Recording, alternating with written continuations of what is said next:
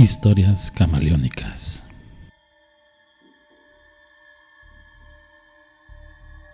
Siempre le he temido a la oscuridad. Algo tenebroso hay en eso. Tal vez porque siempre lo relacionas con muerte o con desaparecer.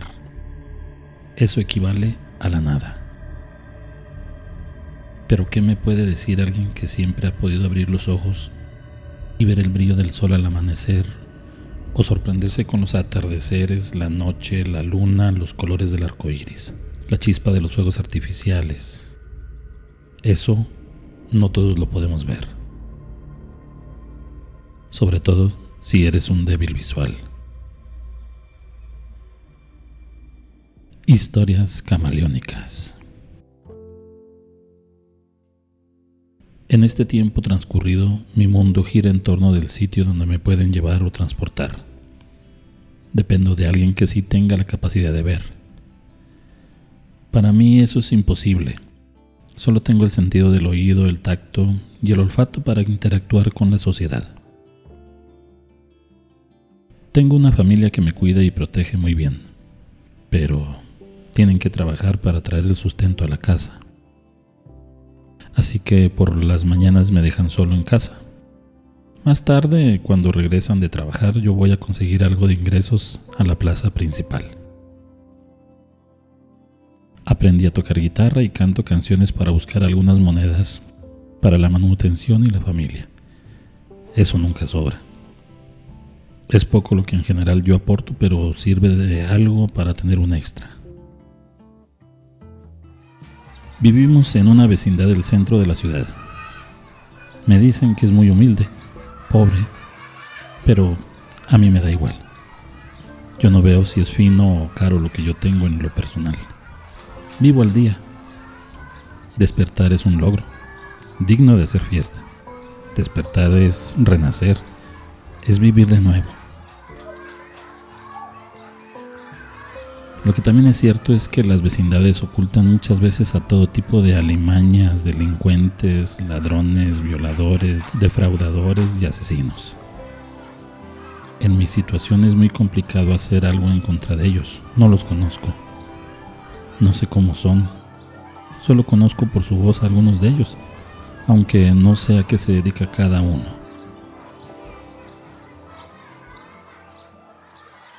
Es un día normal común y corriente.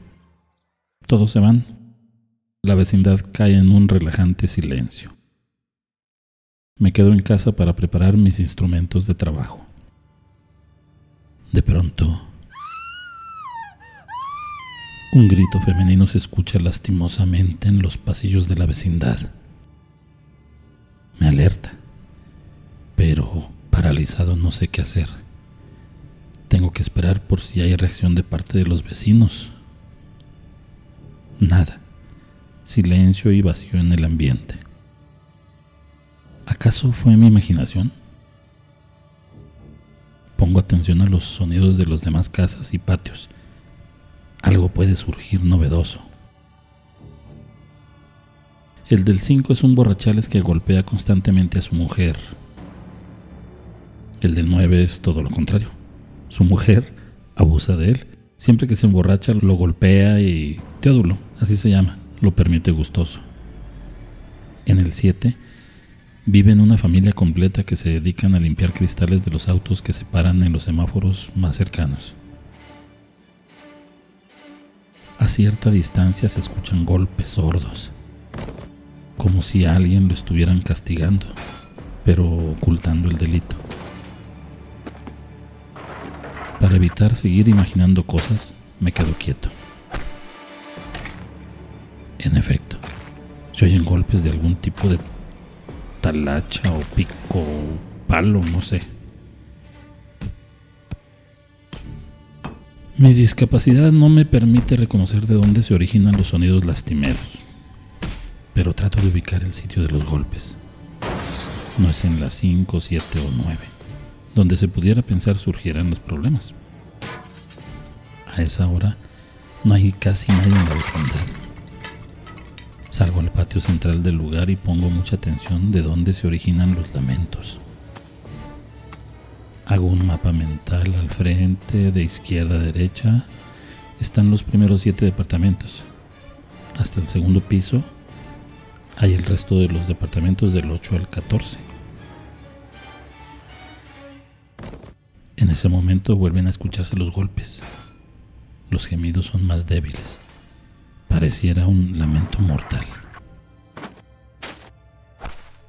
Mi desarrollado sentido del oído me permite reconocer con bastante agudeza sonidos que nadie normal podría escuchar. Parece ser el departamento 12 en el segundo piso. Ahí vive una pareja joven recién llegada. Al parecer son de un estado lejano, allá por el sureste del país. Aunque por lo que me contaron son muy tranquilos y reservados. Pero de ahí salen los lamentos sutiles. Como puedo, comienzo a subir las desvencijadas escaleras. El departamento antes mencionado está justo a mano derecha del fin de los diez peldaños que la componen. Al llegar, ya no hay ningún sonido que provenga del interior. En la vecindad no hay nadie en ese momento. Todos están en el trabajo, en la escuela o, emborrachándose en la cantina y los pocos que nos quedamos somos los ancianos que no se pueden mover y yo, bonitos vigilantes que somos. A tientas voy avanzando hacia el interior del departamento. Un fuerte olor a suciedad de traste sin lavar me golpea el olfato. Debe ser la cocina. Continúo con las manos por delante, procurando no chocar con algo duro, un mueble o una pared que me pueda lastimar. A tres pasos está una puerta abierta. Creo que puede ser la recámara. Avanzo otros dos pasos y resbalo inevitablemente. Un charco viscoso casi logra que caiga. El olor potente a hierro penetra mis fosas nasales tan desarrolladas que causan unas tremendas náuseas de lo intenso que resulta. Mi pie topa con algo blando un cuerpo tirado. Con dificultad me agacho en cuclillas para con mis manos poder identificar lo que toco. Es una mujer. Aún su piel se siente pegajosa y tibia. Huero lo que puede ser eso viscoso en el piso. Sangre. Y mucha. Al percibir esto, mis sentidos alterados intentan interpretar lo que ahí pasó.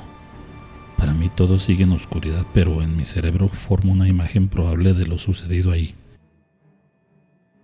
Fue un crimen. En eso se escucha una respiración agitada.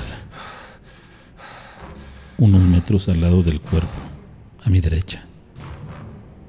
Quien estaba ahí presente sería tal vez su asesino. Permanecía inmóvil esperando mi reacción.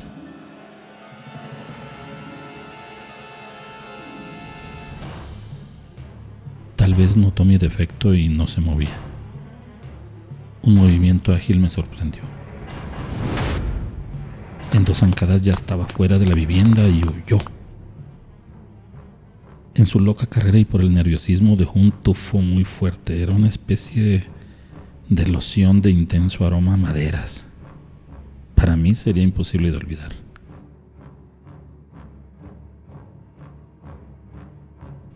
Horas después, sentado en una silla en el marco de la puerta de nuestro departamento, espero pacientemente a que llegue la policía. Yo fui el único que se dio cuenta de lo que pasó ahí. Escucho que pasa corriendo desesperado un hombre bañado en llanto. Era el marido de la pobre mujer. Los peritos criminalistas ya no lo dejaron pasar. Se quedó en las escaleras, enloquecido. Llega en eso uno de mis hermanos, Leandro, consternado por lo que se enteró gracias a los vecinos. Lo viene acompañando mi mamá que preocupada me interroga. ¿Qué pasó, hijo? ¿Supiste? Sí, le digo. Yo fui el único que estuve presente. Aún estaba dentro el asesino, pero por esta maldita ceguera no me dejó saber quién fue. Qué triste, pobre mujer, se lamenta. ¿Dónde estabas tú? le cuestionó a mamá. Hijo, fui por unas cosas que necesitábamos al centro comercial. A propósito, le habla a mi hermano, Leandro. ¿Tú por qué no estás en el trabajo? Hoy me dieron descanso y cuando me avisaron de esto que pasó, llegué corriendo. Ah, bueno. Sí te encontré tu loción de la marca que me pediste, la que te gusta con olor a maderas. Destapa el frasco para darle la muestra a mi hermano. En eso, como oleada, me llega el fuerte olor que percibí de esa loción en el cuarto de la pobre mujer asesinada. Mi hermano se acerca con el frasco en la mano y me da un abrazo tratando de calmarme.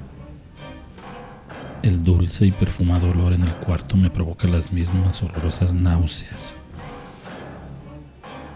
Siento su aliento en mi cara, para luego susurrarme algo siniestro en el oído. Qué lástima que tú no viste nada, ¿verdad? Sé que si pudieras lo habrías atrapado.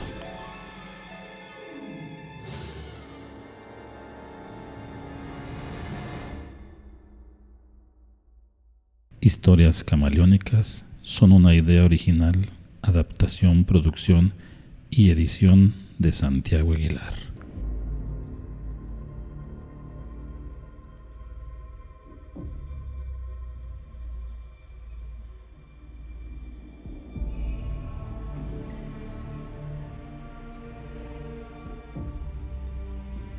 Hasta la próxima.